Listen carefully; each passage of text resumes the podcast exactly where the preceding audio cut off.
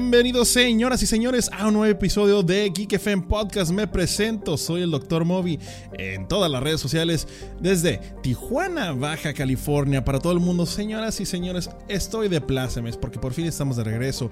Sus pabellones auriculares fueron bendecidos una vez más con mi melodiosa voz. El día de hoy hablaremos sobre videojuegos en la sección de Geek FM Podcast. De videojuegos porque mayo estuvo bastante, ha estado bastante cargadito.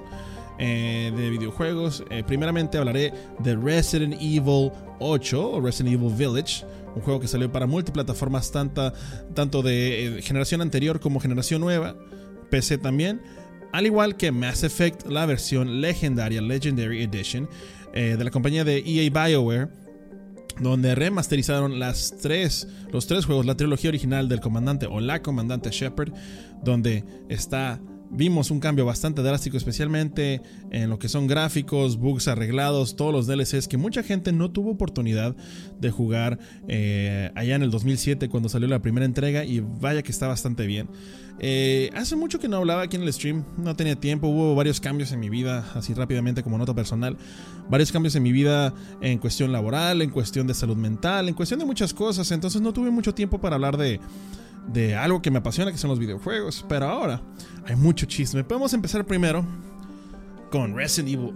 La verdad, ustedes saben, las pocas personas que han visto mi stream, ustedes saben que, pues, soy culo, ¿no? O sea, culo en el sentido de miedo. Yo no, no soy culo de que no comparto, ¿no? Yo, la verdad, yo sí me gusta compartir, pero soy culo de miedo. O sea, no no veo películas de miedo, o sea, tanto llega mi, eh, mi, miedo hacia cualquier tipo de multimedia, ya sea videojuegos, ya sea películas, que me causa pavor que yo, una vez que fui con un amigo, que no voy a decir quién es, eh, vimos, teníamos una cita doble, ¿no? Este, digamos, un viernes. Ah, pues mi compadre y yo fuimos el jueves a ver la película del miedo de los dos para saber cuáles iban a ser las partes donde iban a asustar y el siguiente día, pues ya don ambos machitos ya calados ahí en el sentido del miedo. Y pues ya sabemos dónde iba a asustar. Y hasta casi casi volteamos a ver a la, a la muchacha en el momento que nos. Porque mira, tócale aquí en el brazo, agárrate de ahí, mija. Porque aquí van a asustar. Pero igual terminamos cagados los dos. Entonces, pues bueno, lo, como saben, el ser culo no es gripe, o sea, no se quita. Y pues la verdad, Resident Evil 8, la última entrega que yo jugué de Resident Evil completa, o sea que la pasé de A a la Z, fue Resident Evil 5, que mucha gente, especialmente la gente que son muy puristas de los Resident Evil, no lo, no lo consideran como... Eh, sí es canon, pero no lo consideran como un juego vaya del espíritu original de Resident Evil que es de exploración, de miedo, de el Resident 5, la única razón por la que lo terminé fue porque fue multijugador en cooperativo con mi amigo Pedro, un saludo a mi amigo Pedro. Este, jugamos los dos y lo pasamos el Resident Evil 5 para PlayStation 3, creo que fue, eh, lo pasamos. Eh, y nomás por eso, porque era mucho de acción, mucho de armas, no era tanto de asustarte. Pero este Resident Evil 8 regresa a sus orígenes, continúa, es una continuación directa de Resident Evil 7 Biohazard. Eh, pasan creo que aproximadamente de 3 a 5 años, creo que son 3 años desde los eventos de Resident Evil, no se preocupen, no les voy a spoilear nada del contenido, al parte que ni le entiendo. Eh, ya llevo, según las personas que ya lo han pasado, me dicen que llevo un poquito más del 50% del juego. Eh, vamos para empezar, gráficamente el juego se ve hermoso. Yo lo estoy jugando en un PlayStation 5, la versión de PlayStation 5 en 4K. Y la verdad se ve muy bien. Los detalles. Pero más que los gráficos, fíjense que aparte se ven muy bien. Pero más que los gráficos, el sonido. Yo tengo unos audífonos que son de audio 3D. Imagínense uno que ya se está muriendo de miedo. Agrégale el audio 3D a los audífonos y podía escuchar cuando el zombie se pedorreaba atrás de mí, cabrón. No, no, no, no. O sea, la verdad y, de hecho, cuando jugaba el Resident Evil lo jugaba en stream para no sentirme solo. Pero pues como papá nadie lo ve en el stream, pues tienes uno o dos viewers y uno es mi tablet, otro es mi mamá.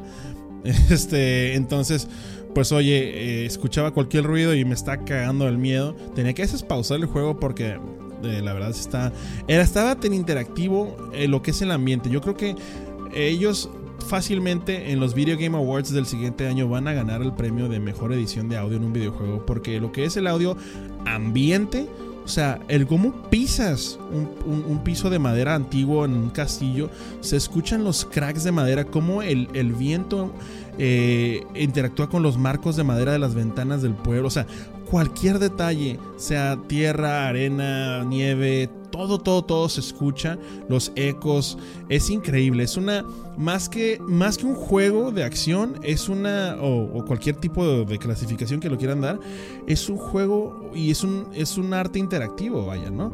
Es un arte visual muy impresionante. Gráficamente eh, se nota que ya empezaron a usar el potencial de los motores de las nuevas generaciones de PlayStation 5 y Xbox Series X bastante bien. Eh, se puede jugar en 4K 60 cuadros en las consolas nuevas. Se ve muy bien. La verdad es una compra que yo como persona que no juego Resident Evil me animé simplemente por toda la promoción que hubo de Lady Dimitrescu. Que yo siempre decía Lady Dimitrescu, la, la vampira esa grandota. la vampira grandota esa que salió en todos los trailers que todo mundo se enamoró. Eh, ella, pues ver eh, ella, el castillo, como es un ambiente bien como Castlevania, ¿no? Al principio, especialmente porque hay hombres lobos, oye, hombres lobos, castillos, vampiros, pues oye, o sea, eso es Castlevania, es Drácula. Entonces, por esa razón dije, ay, bueno, un Resident Evil me cagan, pero me gusta mucho la temática este barroca, gótica eh, de vampiros, a mí me encanta eso, entonces dije, va. Y curiosamente, la parte del castillo y de Lady Dimitrescu sin spoilear, simplemente es la primera parte es como el primer 25% del juego. El otro 75% es el pueblo y todo lo que hay alrededor del pueblo, ¿no?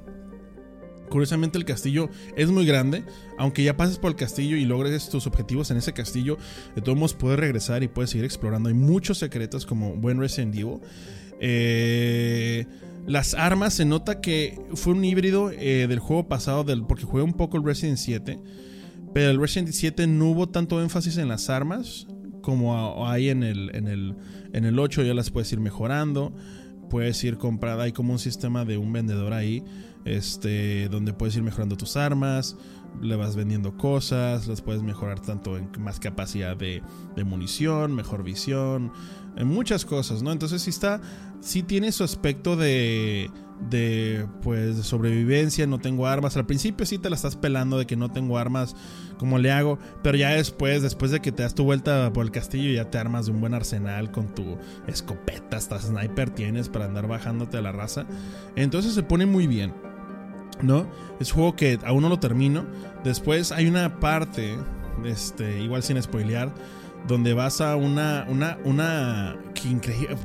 Me acuerdo, yo nunca soy de tomarle fotos a los videojuegos, o sea, en el sentido de que muchos videojuegos es de que ya le están metiendo como modo de foto, ¿no? Especialmente videojuegos que pues presumen mucho sus gráficos. El único juego que he tomado fotos aparte de este es el de el de ay, el de Ghost of Tsushima.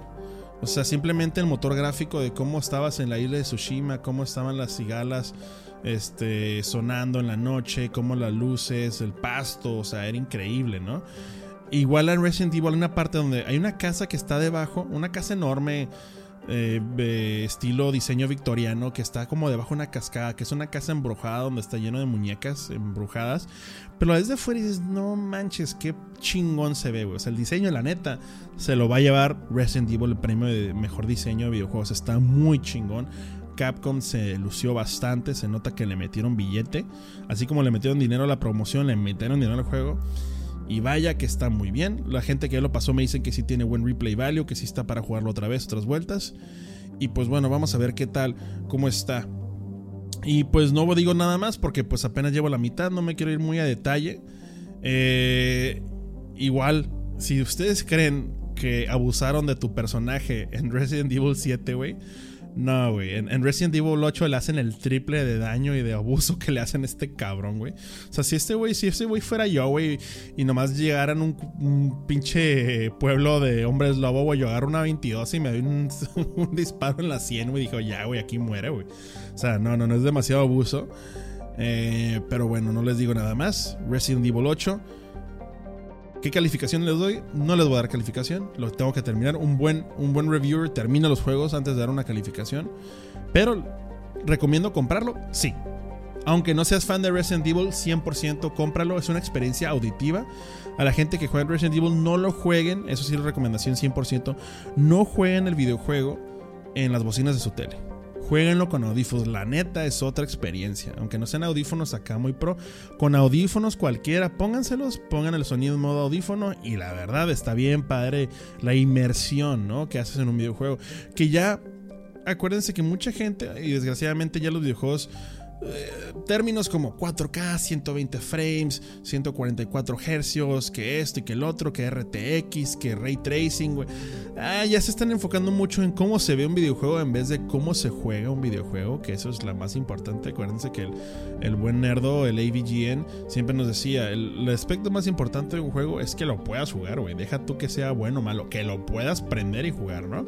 Que eso fue una crítica que muy fuerte que hice en su momento con Cyberpunk. Sí, es un mundo muy detallado, bonito y todo. Pero pues si no lo puedo jugar, pues no le puedo dar una buena calificación, ¿no? Resident Evil es una joya visual, es una joya inmersiva, ¿sí? Entonces yo creo que la parte, aunque no seas fan de los Resident Evil, que no te gusten ese tipo de juegos a lo mejor, dale una oportunidad. Si no hace mucho que no juegas un juego de un solo jugador, dale una oportunidad. Por el aspecto, deja tú bueno, malo, gráficos. Los gráficos valen madre. el aspecto de inmersión a un mundo. Eh, de que pues que da miedo, la neta, cabrón, da miedo, pero está muy bueno. Lo recomiendo 100%. Entonces, si lo quieren comprar y tenía duda y escuchar este podcast, adelante. Capcom, patrocíname, perro. Ah, nos brincamos a Mass Effect y, ya sabían, papá, que este momento iba a llegar. Yo tengo, señoras y señores, eh, tres historias de videojuegos. Ahora, estas tres historias me refiero a las narrativas o el mundo de videojuegos. Yo tengo tres mundos favoritos de videojuegos. Número uno es Mass Effect. El mundo de Mass Effect. Número dos, el mundo de Halo. Y número tres, que se puede variar un poco, pero la verdad no se le acercan tantos, es el mundo de Warcraft. ¿Por qué? lo que tienen interesante esos mundos es que hay muchos libros que hablan sobre esos mundos. Por ejemplo, hay otros videojuegos, digamos Gears of War, hay videojuegos como Apex, bueno, Apex es más cómics que otra cosa.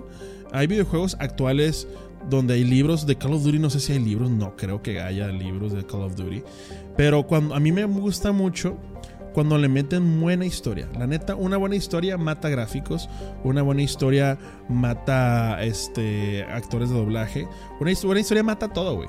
A mí dame una buena historia. Por eso un juego de 8 píxeles, güey, o 16 bits, perdón, como fue Undertale en el 2015, que lo hizo un solo cabrón, se, fue una fiebre mundial en el, mundo indie gaming porque era una buena historia, era una buena interacción, era divertido. Era algo que a mí me interesaba regresar. Oye, ¿qué va a pasar? ¿Qué personaje voy a encontrar? A mí me gusta mucho en esos tres mundos que mencioné. El primero Halo, después Mass Effect, después Halo y después Warcraft. Porque esos mundos fuera de los videojuegos también los desarrollan mucho. Dentro de los videojuegos tienen muy buena historia. Pero aparte, por ejemplo, el mundo de Mass Effect tiene un, dos, tres, cinco libros en total y una serie de cómics pequeña. Sí, que bueno, más que cómics son como este. Ay, no me acuerdo cómo se llama el término, que no son cómics en sí, ¿no? Porque son libros más grandes. Ah, también lo que es Halo, pues Halo ya tiene mucho más libros. Los libros principales de Halo, a mí me gustan mucho los que hablan de la historia de Halo 1, Halo 3. Mm, los libros que ya existen después de la de Halo 4 para adelante ya no me llamaron mucho la atención, que son la saga del Reclaimer, que es la que vimos de Halo 4 y 5. Eh, no me interesan mucho porque hubo muchos cambios de dirección tanto en la historia como pues ya saben que Bungie después de Halo Reach ya pues dejó el eh, Halo y pues se lo encargaron a 343 Industries y pues no hicieron mal, mal, mal trabajo en lo que son los juegos en sí, pero la historia la cambiaron mucho hacia una temática donde no era muy interesante, al menos para mí. A mí el conflicto entre el Covenant y la humanidad, de cómo cada vez el Covenant se aplastaba más la humanidad y cada vez el único héroe que quedaba para salvar a todos, pues era el jefe maestro, tu protagonista ideal. Entonces, hay como 5 o 6 libros que hablan de Halo Reach, desde Halo Reach hasta lo que es este un poquito después de Halo 3, ¿no? Uno de los libros que hablan entre esos, pues es el, libro Halo Fall of Reach, la caída de Reach, donde hablan muy bien Y curiosamente, eh, pues es un poco diferente a lo que es el juego de Halo Reach, pero igual la historia que manejaron en Halo Reach está bastante interesante con el Squad Noble. Muy buena, muy interesante. Eh, al igual, pero ahora que hablamos de Mass Effect, este semana pasada salió, el viernes pasado salió el juego de Mass Effect, la versión legendaria, Legendary Edition. ¿Por qué es legendaria? Porque es la trilogía de Mass Effect, un juego desarrollado en el 2007 por BioWare y, y comprado después el estudio por EA. Los mismo estudio que trajo los Knights of the Old Republic, trajo los Dragon Age, ese es mismo estudio.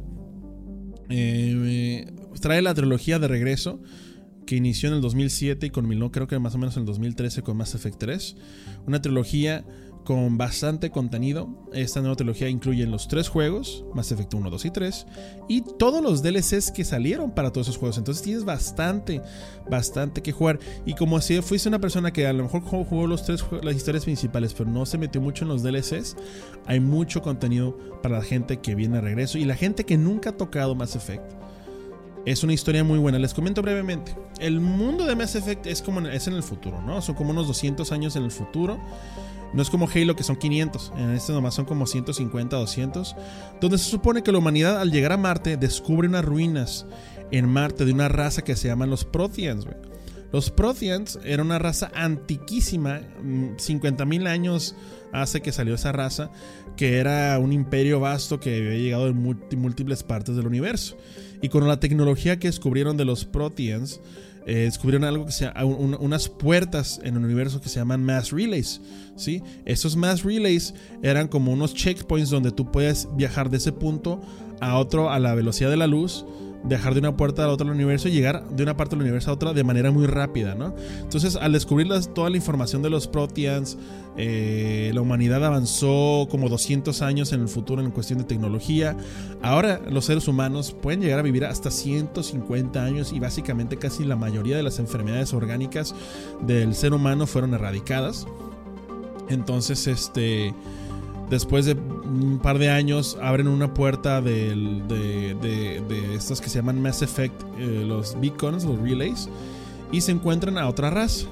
Sí, esa raza entra en conflicto con la humanidad porque pues no saben qué pedo, no saben quiénes son esos güeyes.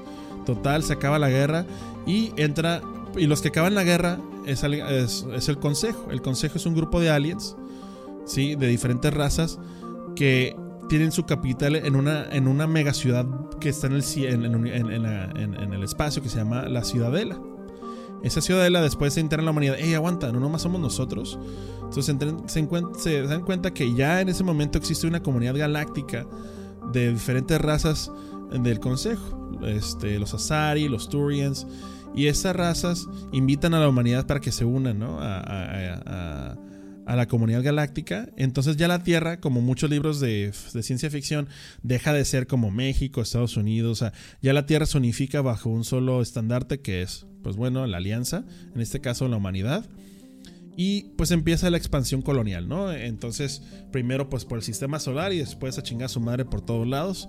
Obviamente, igual como muchos libros de ciencia ficción van a leer, entre más lejos te vayas de la Tierra, más descuidada va a estar tu colonia, ¿no? Es como cuando juegas Age of Empires, las ciudades cerquitas de tu, de tu base principal, pues van a estar bien defendidas, pero si haces una base hasta Tecate, güey, o sea, del otro lado del mapa, si te friegan, pues en qué momento le vas a mandar soldados, recursos, lo que sea, ¿no? O sea, entonces esto es lo que pasaba muchas veces. Entonces, en más efecto uno empieza que hay un conflicto en una de las colonias de la Tierra donde la invaden, y parece ser que es una raza nueva que antes no se conocía.